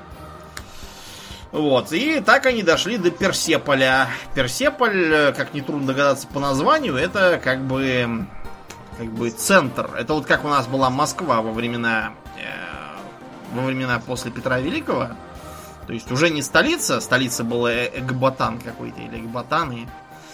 Вот, а просто такое как бы сердце, где все-таки центр. Вот, э, там произошла небольшая возня, потому что местные что-то вдруг решили, что что же мы отдаем мать городов персидских на поругание. Пытались рыпаться, но их все равно п- захватили, всех убили, все разграбили. Чудовищные взяли, взяли добычу 120 тысяч талантов золота и серебра. В общем, чем дальше в лес, тем толще Тем, тем партизаны. толще, да, получается. То есть, как бы, эм, э, да, поход, поход получился, будь здоров. То есть, это, это примерно 5 тонн золота. 5 тонн золота это чудовищное богатство. Даже по Да. нынешним меркам. Ну и, в общем, в Персеполе было решено слегка, слегка поднять боевой дух. Все там стали бухать, всем были выданы премии, чтобы, так сказать, гулять. А, Из обоза были, были привезены все наличные бабы. Э, и да, между прочим, за, за армией шло огромное количество баб. Там были как просто шлюхи, так и гитеры, которые могли там брякать на гитарах, или что там было вместо гитар, на кефарах, петь песни там, вести умные беседы. В общем, флиртовать. серьезный бизнес, короче. Да, Война. серьезный бизнес. Да, мгм. Считается, что одной из них была некая Таида Афинская, про которую Ефремов написал книжку Таис Афинская. Книжка Ефремова, несмотря на ее художественное достоинство, с точки зрения истории является полным бредом. Вот, потому что Ефремов плохо понимал, начнем с того, как, как вообще читаются всяческие греческие названия. хоть по правилам, хоть по древнему произношению. Он же считал, что будто бы греческая религия сохраняла следы матриархата, и типа гетеры были там какими-то типа наследницами. Это на самом деле никакого матриархата там с бронзового века уже близко не было. Все, весь матриархат закончился на критомикенской культуре. Вот, и разные другие бредни там у него понаписаны. Эм, да, ну, в общем, было, было весело, мы должны сказать. Вот, э, масштаб веселья можно э, оценить потому, что э, в итоге то ли по пьяни, то ли э, по подзуживанию этой самой Таиды Афинской э, сожгли дворец Ахименидов там. Ничего себе. Да, что-то... То есть куль- культурное наследие Ахименидской, так сказать, империи Да. отправили вот так вот. Было, видимо, сочтено, что это груз проклятого прошлого. И, в Да. общем, вот, одни говорят, что это все вот это самое Таида подзуживала, другие говорят, что это было решено, что типа символически как бы истребить память об Ахименидах. Третьи говорят, что какую память, какую Таиду, да просто бухие были, там кто-то пьяный с факелом пошел, вот, и все загорелось, а потом стали срочно к утру, шатаясь по, по пепелищу, не досчитываясь кое-кого из пировавших, Да, стали придумывать, как бы это все объяснить. да. Что это здесь случилось? Ну-ка. Угу. Да, в общем, после этого Дарий прекратил активное сопротивление и стал просто, просто бежать, вот без оглядки. И в итоге э, добежал он до Бактрии, это север Пакистана, юг Таджикистана, где местный сатрап Бес решил, что Ахименидов как бы нет, этот э, жалкий и ничтожный Дарий как бы уже никто, поэтому э, было решено его обвинить в измене, что это он во всем виноват, арестовать, устроить над ним судилище и казнить. Неплохо И, бро- придумано. бро- и бросить его как бы на подходе Александра, чтобы он посмотрел на дохлого Дария и сказал, ну все, можно уходить домой. Но Александр-то он был не такой человек, он сказал, ах вы сволочи! Такого человека убили. Да, своего природного Шахиншаха, или кто он там, по-вашему, был. Так что он тут же отправил его в одну из тех царских усыпальниц, которые они еще не успели сжечь там или разграбить. И приказал похоронить его со всеми почестями, потому что вообще он, вообще он был как бы... е- Если отвлечься от политических вопросов, практически друг, товарищ и брат. Да, да. Вот именно. И что же он сделал с этими людьми, которые так обошлись с Дарием? Там разные есть э, разговоры. Одни говорят, что беса схватили, отрубили ему уши и нос и распяли. Другие, что якобы э, э, беса разорвали на части двумя пригнутыми к земле деревьями. Третьи говорили, что беса отдали семье Дария, и те его просто порвали как тузик тряпку. В общем, не важно. Все А то, что- истории закончились, в общем-то... Тем, что для Да. беса, да, ничего хорошего из этого не вышло. Да. А вот как раз те, кто, кто на этот момент э, сохранял верность Дарью, те даже получили премии всякие от Александра. Примерно так же вел себя потом и Чингисхан. Так вот, э, Александр на этом моменте решил заняться обустройством своей державы ненадолго. Принял э, такой интересный титул «Царь Азии», чтобы, с одной стороны, подать, дать пример, что он не просто македонский царь, а еще и царь Азии, и с другой стороны, не принимать явно персидский титул царь царей. Он стал одеваться по-персидски. Он завел себе кучу баб в гареме, как было положено персидскому царю, и вообще, как бы, типа, азиатскому деспоту. В общем, стал вписываться, так сказать, да, в атмосферу. стал вписываться в истеблишмент. Да. да. Как А, бы, ребята, я, я тут свой, ребята, да, чё вы? Да. Ну, как, как вот, э, между прочим, э, Дейнерис Таргериен. Да. Вот то, что она делает, когда она очутилась за леве работорговцев, это, между прочим, отсылка именно к Александру. Как она там говорила, что если кто-то хочет быть царем кроликов, Да, то тому лучше носить длинные уши, да. привязные.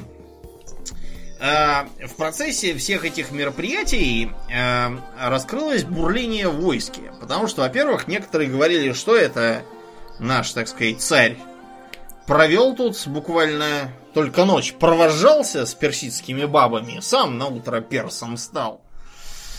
А другие говорили, что подождите, мы для чего, собственно, шли? Мы шли побеждать подлых персов, обезопасить э, родную мать Грецию, то и все.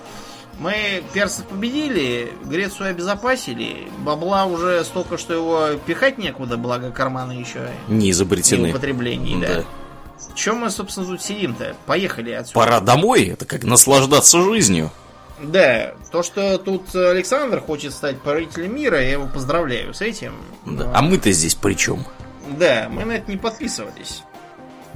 Так что начались опять же репрессии, разборы. Эм, э, значит, э, убили Пармениона, того самого, который был генералом. Убили его сына Филота. Эм, э, убили по пьяни почему-то Клита Черного, который вообще-то защитил жизнь Александра в бою. В общем, да, что-то какая-то, какая, какие-то пьяные разборки у них там, походу. Да, ну, Клита, да. Клита Александр, он, он, он потом, когда протрезвился, сам пришел в ужас, сам себя ругал там, говорил, что вообще, вообще, края совершенно потерял там, и... Да, в общем, не, не очень хорошо вышло. Просто Клит там стал говорить, что вот, ты там стал вообще как перс, там тебя окружают всякие персидские холопы, падающие перед тобой ниц. Ну, в общем, вы поняли. По пьяному делу такое говорить не надо. Потом э, был еще э, было неудовольствие с э, Аристотелем. Там его то ли племянник, то ли двоюродный брат в разных местах пишут разное. Был при войске Калисфен такой, который типа был за ученого, который должен был объяснять, что вообще происходит и куда мы заехали. Угу. Надо сказать, что у Александра с, с э, обеспечением, в смысле логистики и прочих дел, был полный порядок. Там были специальные люди, которые замеряли количество шагов, пройденных в день. У них была специальная походка, которую они, так сказать, стандартным шагом шли. И замеряли, собственно, чтобы понять, куда мы пришли и как, как далеко мы находимся от предыдущей точки. Все было по уму. Это опять же нетипично для греков, которые на месяц пути от моря вообще удаляться не хотели. Это да, это что прям по... необычно. Угу. Да, по морю это понятно, можно себе доплыть домой, а вот забредешь черту на рога, не поймешь ничего. Где и чего. Короче, да, побоевав тех, кто был недоволен, и отправив кое-кого домой там, обратно э, из особо ненадежных, э, Александр решил, что надо, надо двигаться дальше. Он завоевал Среднюю Азию. Вот как раз эпизод, который я цитировал, совершенно немыслимой горной вершиной и крепостью размером с Монблан. Вот, это как раз оно. Э, там после некоторых проблем, потому что кочевники э, применяли свою тактику, к которой еще греки не успели приспособиться, Александру удалось установить границу примерно там в районе Сырдарии, как я понимаю. Вот. И э, отправиться э, на Индию. Потому что Индия это что на тот момент? Индия это то, что в районе реки Инд. Так. Река Инд это, в общем-то, западная граница полуострова Индостан. Вот, и э, то, что завоевал Александр, на самом деле сейчас это скорее Пакистан, чем Индия. Mm-hmm. Ну да неважно. Факт тот, что э, тогда э, на востоке державы Ахименидов правил такой э, Раджа Таксил. Вот. И Таксил этот э, испытывал проблемы на восточной границе с Раджой по имени Паурав судя по всему. Потому что македонские источники его описывали как Пор или Порос. Я умудрился найти э, мощную, э, мощную работу какого-то Николая Новгородова, которая называется «Македонского разбили русы». О, да ладно. Ну, вы, вы поняли, да? Как обычно. И вот э, он этого Пора считает русом. И его даже не, не ставили то, что у Пора были слоны, как везде написано, потому что э, потом э, он приводит пример, что вот якобы Марко Поло видел слонов, когда ездил э, к Хубилай хану, и там и, и, и якобы э, типа, что это привезли через Китай неправильно. Этот самый Новгородов называет Ханбалык почему-то каким-то Камбалыком. Камбала там, видимо, желает. Ну, да. это, это же явно Черное море. Естественно, естественно. Да, и, и он задумывает, что в Сибири тогда жили слоны. Россия родина слонов. Да, все обычно. логично, да. Дальше начинается какой-то бред про то, что древние греки спорами называли русский народ, живущий спораден, то есть рассеяно. А, и Сигизмунд Герберштейн утверждал, будто бы он ничего этого не утверждал, я проверял, что слово «Россия» происходит от перевода с греческого «спораден», потому что жили рассеянно. Вот почему я считаю, что Порт властвовал над спорами, а букву «С» античные авторы случайно или намеренно опустили. Дальше он цитирует Юрия Петухова, на этом я подозреваю уже можно заканчивать, потому что цитата из Петухова это, в общем, это, это, это днище это, это днище. Тем более, что мы все знаем, что э, Александра Македонского разбили вовсе не русские. Э, я тут еще по процессе подготовки нашел э, э, книгу политолога Александра Палия. И вот в ней на 11 странице э, написано, что э, едина поразка армии Александра Македонского на территории Украины. Mm-hmm. Да, так что мы все знаем, что именно там был разбит Александр, а вовсе Как он там оказался? Вот он ехал куда-то там, ехал, ехал, а потом на территории Украины внезапно оказался. Они, мне кажется, вот эти мужики, которые шаги считали, вообще э, там это... Вообще пьяные. Пьяные считали, да, да, да. Все не два завели угу. совершенно Александр. Правда, потом эта книга продолжается тем, что э, як выходцы из нашей земли зруйнували Римскую империю, а, а потом уже начинается, что эм, эм, да, что оказывается э, развал Монгорской империи почався с Украины. В общем, в избежание разжигания я, пожалуй, закрою эту книгу и больше да. не буду ничего тут цитировать. Да. Интересные мысли у людей возникают, да. Да, короче говоря, Александр двинулся по приглашению этого любезного таксила на битву с Пором. Пор напустил на него целую сотню слонов, но македонцы, э, ну и не только македонцы, там к этому времени в армии уже кого только не было. Уже были и персы, из которых, кстати, была сформирована интересная разновидность фаланги, где копийщики были только спереди и сзади, чтобы, так сказать, подпирать с обоих концов, а посередине были дротикометатели и лучники. Mm-hmm. То есть была такая попытка сделать нечто вроде фаланги, которая была бы универсальной. Но, к сожалению, он потом умер, и поэтому мы так и не, и не узнали, что там из этого могло или не могло выйти. Нечто вроде такой древней терции. Угу, да. На самом деле. Короче говоря, э, э, кроме того, он навербовал там в Индии еще тоже разных сторонников.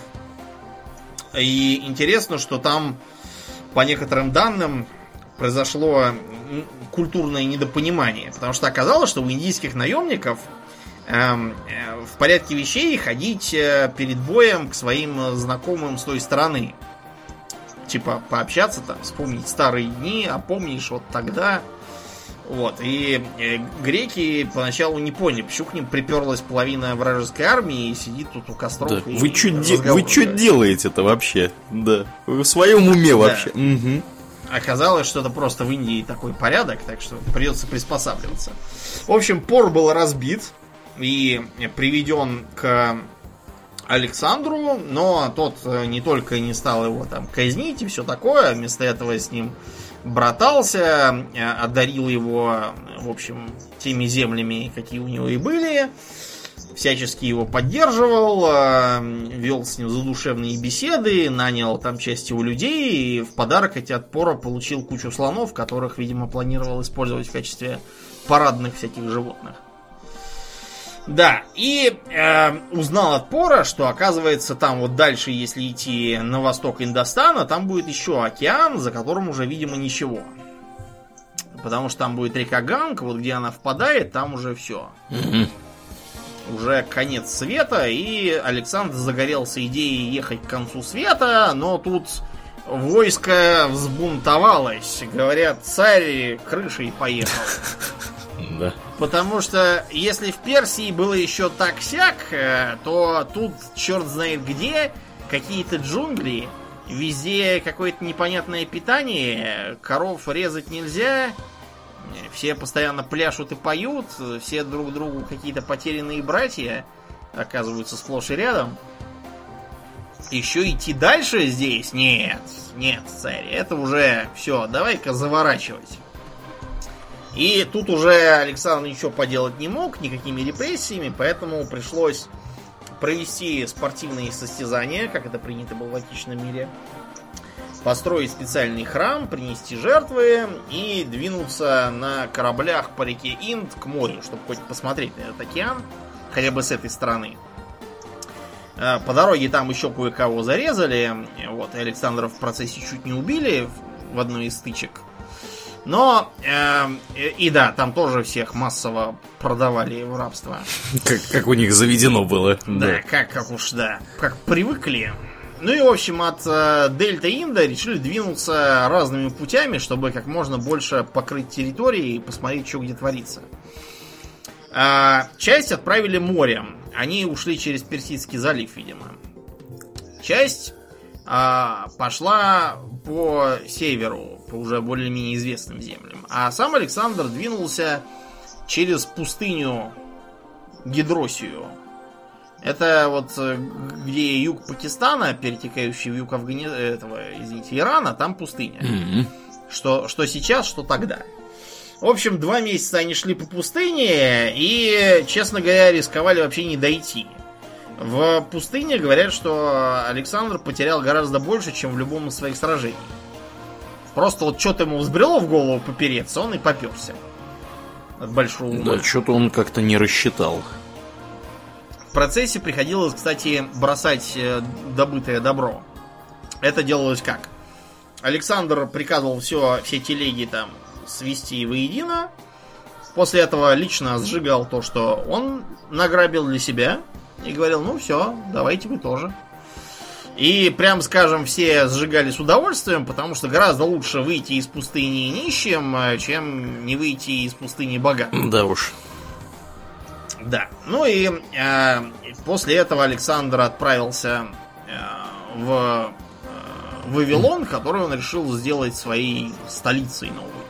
Там он устроил массовые бракосочетания. Э, Сам он женился на той самой принцессе, которую он предлагал Дарье еще тогда, когда был живой. И заодно на какой-то другой принцессе, оставшейся от предыдущего персидского царя. Не пропадать Чтобы- же добру. Да, чтобы подчеркнуть свои претензии. Гефестиону он тоже дал персидскую принцессу. И своему э, другому другу Кратеру, э, соперничавшему с Гефестионом, и как-то раз даже, даже они подрались чуть ли не до смерти, если бы не прибежал Александр и не заорал на Гефестиона, что как бы он сейчас себя погубит, а после этого Александра не будет так же, как и Гефестиона. Типа подчеркивал свою с ним связь. Э, да, короче, принцесс раздали кто кому, всем остальным достались не принцессы, но тоже знатные и симпатичные персиянки. Э, например, вот э, будущий правитель этой округи Селевк, основатель империи Селевкидов, Мгм. Вот, женился на дочери одного из предводителей антимакедонского сопротивления в Средней Азии. А я Вот, правильно, и- правильно понимаю, что персиянки эти это обитательницы современного Ирана. Да, это обитательница современного Ирана. Имею доложить, у нас тут много живет иранцев. Вот, э, Да, очень, ты говорил, очень, да, сбежали. очень симпатичные девчонки у них. Да, Я же лично встречал в Москве персиянок. да, да, персиянок. Как... И я вам скажу, то есть э, там можно по-разному судить, что там, может быть, там у вот этой вот э, там дамы там грудь больше, а у той бедра красивее, у этой ноги длиннее. Но у них был какой-то вот удивительный тип внешности. Он, с одной стороны, вроде, ну, девушки, девушки, с другой, а, они не просто вот типичный такой восточный тип, он какой-то такой, знаете, сказочный. Вот, и я не могу подобрать слово. То есть у них какой-то вид немножечко нечеловеческий. То есть они какие-то прямо вот, как, я не знаю, какой-то иранский эльф там или что-то в духе. Наверное.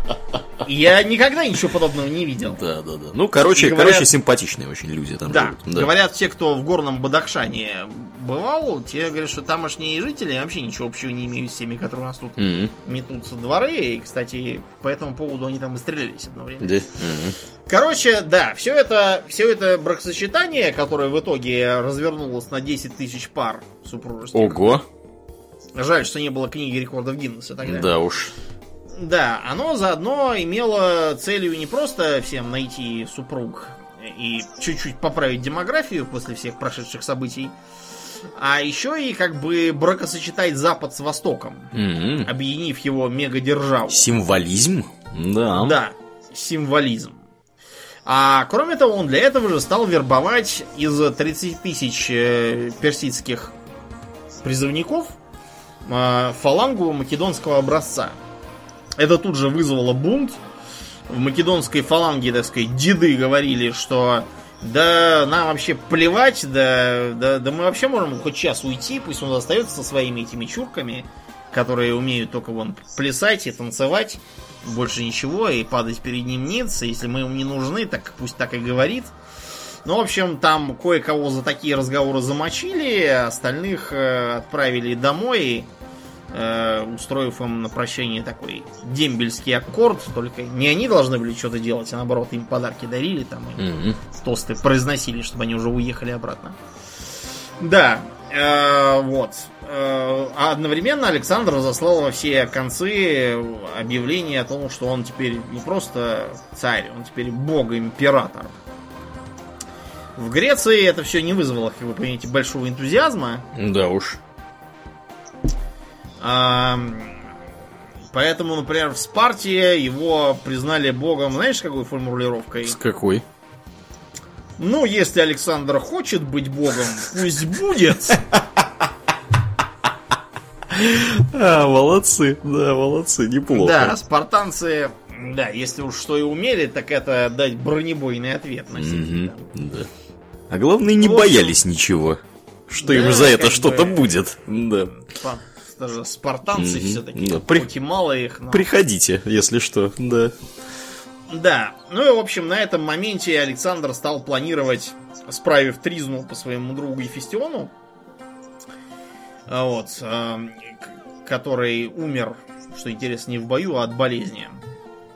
Э, по, по этому случаю были устроены там всякие торжества, его объявили э, богом, по нему читались всякие божественные службы, а также племя касситов, которое как раз не вовремя подвернулось под руки все гасили. Типа, принося жертвы новому богу. Короче, после этого Александр решил отправиться на Аравию и э, с, начал собирать могучую армию и флот для этого. Но тут я уж не знаю что, до рождения Мухаммада было еще далеко. Кто там за арабов вступился, я уж не знаю, но факт тот, что буквально за пять дней до начала очередной экспедиции Александр слег и уже не поднялся. И было ему только 32 года, он даже до возраста Христа не дожил. Вот так я. Пережил я, значит, Александра. Ты уже, да, пережил. Да. Я вот его переживу буквально этим в этом году. Вот, я считаю это успех. Да, ну, ты понимаешь успех? Вот Цезарь, когда читал э, примерно тоже в нашем возрасте жизнеописание Александра, он заплакал. Да. Оби- и обидно говорит, стало. ты плачешь? Да. Он говорит, да тут, блин, Александр уже успел к моему возрасту всех тут нагнуть, и богом стать, и помереть уже, а я все что-то сижу как лох. Совершенно. Да уж. Поэтому Цезарь, с этой точки зрения, да. Да, это да.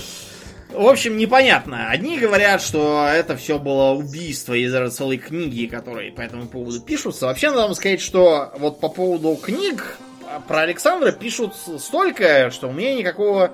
Э, у меня трудность составила не в том, чтобы найти книги, которые прочесть про Александра. Благо, одну из этих книг мне уже Аурлиен подарил. Да. А, как-то раз. Книга называлась А, сейчас скажу. Virtues of War. Virtues of War. Да, то есть как бы доблесть войны. Я справа подумал, что я просто файл у себя искал в книгах, где это. И у меня первая мысль была, потому что я вот вижу там эм, Only War Да. Написано, и- или где тут еще у меня. эм, In the, gr- да, in the gr- Hammer of the Emperor. Я думаю, это что-то про, про Warhammer, видимо. Virtues of War. in, in the grim dark past, there is Да, only но war. оказывается, что нет. Это какой-то Стивен Пресфилд написал такое высокохудожественное произведение. Оно не совсем исторично в некоторых местах. Он об этом честно предупреждает и говорит, где именно. Но зато оно написано от имени самого Александра. И автор попытался вжиться, так сказать, в его голову. Получилось это, ну, интересно. Я не могу сказать, что было именно так. Я же там не был, я не ученый, но интересно было. Короче, э, версии разные. Одни говорят, что меньше надо было бухать. Да уж. Другие говорили, что, может быть, у него был рак крови. Третьи, что он подхватил лихорадку, возможно, лихорадку западного Нила. Четвертые, что его залечили тогдашние медики, потому что, ну, мы знаем, тогдашние э, врачи постоянно употребляли какие-то странные, с нашей точки зрения, лекарства, от которых, знаете, ну, как, как в сказке у- Да. у Филатова, да, так сказать. э, Он на вкус, конечно, крут, и с него бывает мрут. Зато, кто выживают, те до старости живут. С него бывает мрут, это опять. Да. Ну, на Он самом на деле, ребята, тут... хорош. Да, тут, тут ничего такого удивительного нету, потому что там подцепить можно было в этом путешествии все что угодно. Там такое творилось. Часто люди, в общем-то, там тоже страдают даже при достижениях современной медицины. А что уж говорить, две с копейками тысячи лет назад. Там могло все что угодно приключиться, да. Ну, да, есть одно из, так сказать, недавних исследований. Это как, когда попытались э, проверить его симптомы. Там у него, его, э, во-первых, у него были судороги, он постоянно блевал. Вот, и он слабел и как бы холодел. И предполагается, что это все неспроста. А, В арсенале греческих медиков была чемерица. Вот. А чемерица, она как бы содержит вератрин. Это алкалоид. Например, в Испании чемерица это так называемая стрела арбалетчика по местному народному названию. Потому что а, можно отравлять стрелы, якобы. Не знаю, можно или нет. Факт то, что чемерица это ядовитое растение. Но чемерицу применяли при лечении, и, возможно, потому что симптомы похожие, переприменяли в данном случае. Да уж. Так сказать, он на вкус не так хорош, но зато сымает дрожь. Будешь к завтраму здоровый, если только не помрешь. Да, да, да. Ну и помер, в общем-то. Ну и помер. Помер Александр, не дожил до 33 лет, и его э, империя посыпалась буквально следом за ним. Посыпалась э, его династия. Династия Аргиадов закончилась на его сыне от этой самой Роксоланы, на которой он там женился в последний раз. А, его, э, ну не его, а как бы последний представитель династии был убит Кассандром, сыном наместника Македонии и Греции. А Вот, э, и звали этого последнего представителя династии Геракл. Что довольно символично. Династия прославилась, начиная с Геракла. И династия закончилась бесславно на Геракле. Совершенно другом. Да. Геракл И- уже не тот. Да. Да, Геракл был уже не тот, времена были уже не те, с дубиной в львиной шкуре много не навоюешь. И империя развалилась. Империя развалилась на э, греческую державу во главе с этим самым Кассандром, убившим Геракла, на э, фракийско-анатолийскую державу Лисимаха со столицей в Эфесе, я так понял. Ну, это из которого Эфес Пилснер на державу Селевкидов, которая вскоре съежилась до Сирии, вот, и довольно долго жила до римских времен. А в Египте воцарился Птолемей. А Вот, и Птолемейский Египет прожил, по-моему, больше, чем все остальные осколки Да. державы Македонского. Да. А Птоле- И... Птолемейский Египет, э, его уже, так сказать, прибрали к рукам Цезарь. Да, римляне. Да, да, уже да. Цезарь приехал, там трахнул Клеопатру и все такое. Ну, как у них было принято вести международные отношения. Да, там все было, все было попросту. Угу. Вот э, такая получилась держава. Что для нас сегодня значит э, македонский? Э, для нас э, македонский это, во-первых, э, причина эллинизма, то есть э, господство греческой культуры на всем бассейне Средиземного моря, а также и в отдельных местах Средней Азии и Индии. Э, греко-буддизм тот самый. Бактрия долгое время жила по таким вот смешанным греко-восточным порядкам. Серьезное усиление культурного обмена между бассейном Средиземноморья и персидским, так сказать, центром которое потом, а, например, привело к борьбе Рима с Парфией, а потом с Сасанитским Ираном. Вот. И вообще многие художественные произведения средних веков и э, эпохи Возрождения, они концентрируются на Александре, правда, на совершенно мифологизированной его версии, не имеющей никакого отношения к, к делу. Были, конечно, и другие э, мнения, скажем так. К примеру, среди зороастрийцев, то есть как бы иранцев, было написано, что проклятый Ариман задумал заставить людей утратить веру и уважение к закону, для чего он побудил окаянного Искандера Грека прийти в Иран и принести сюда гнет, войну и разруху. Он явился и предал смерти правителей иранских провинций. Он разграбил и разрушил царские врата, столицу. Закон, написанный на шкурах быков золотыми буквами, хранился в столице в крепости для писаний. Но жестокий Ариман подговорил Искандера, и тот сжег книги закона.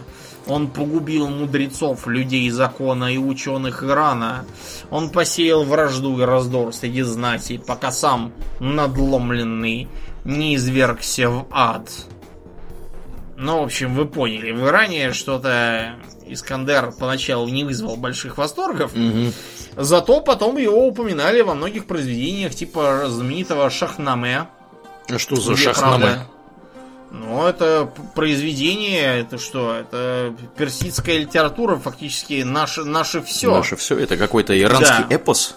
Иранский эпос есть, да. Да, там история Ирана фактически вот до проникновения мусульман. Mm-hmm.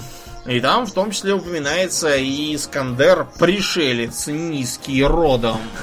Он славу древнюю низверг во мрак, весь мир зажал в насильственный кулак.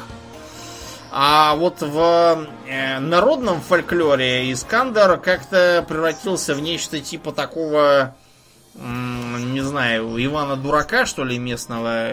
То есть, или и скорее Ивана Царевича. То есть это такой богатырь, который там ездит, э, силой всех нагибает, там хитростью и храбростью побеждает врагов, женится на принцессе и все такое. Так что вот э, между прочим, еще в начале 20 века в кое-каких местах на Ближнем Востоке матери маленьких детей того, чтобы сказать, что вот придет Бабай да, за тобой. Да. Они говорили, вот придет Искандер Зулькарнейн за тобой, вот будешь знать. И дети в ужасе сразу такие, Да, в ужасе, да, уже умолкали и притворялись, что спят. Вот такой вот был человек, так сказать, fast, die young. Да. Куда до него всем этим рокерам, которые, кстати, половина почему-то сейчас сидят старые, толстые и никак не помрут. Как они, да, Все. как они это хотели осуществить. Закодировались, наркотики бросили. Искандер бы им руки не подал. Да уж, да уж.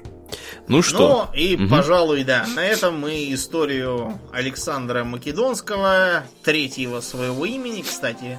О. Был еще, было еще два перед ним Александра. Круто. Да, царя Македонии и Азии мы завершаем. Да.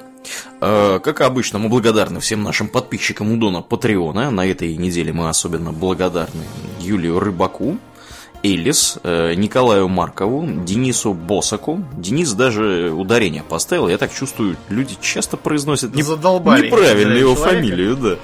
Э, Мне тоже надо, видимо, принять такую политику. Принять, да.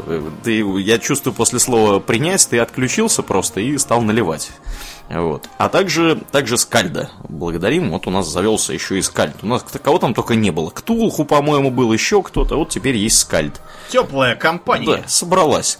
А, И, в общем-то, вы тоже можете присоединиться ко всем этим достойным людям, прийти к нашему Дону Патреона, занести ему немножко денег и получить разных за это ништяков, включая после шоу день выхода.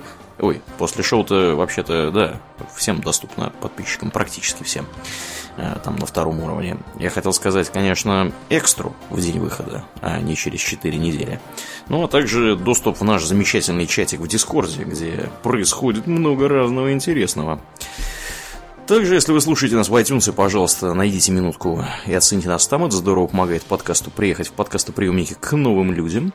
Ну и если по какой-то загадочной причине вы есть во Вконтакте и вы еще не в нашей группе, приходите и туда, vk.com slash. У нас там тоже довольно интересно. Ну, а на сегодня мы будем закругляться и плавно переходить в после шоу. Я напоминаю, что вы слушали 292 выпуск подкаста Talks. И с вами были его постоянные ведущие Домнин. И Аурлиен. Спасибо, Домнин. Всего хорошего, друзья. Пока.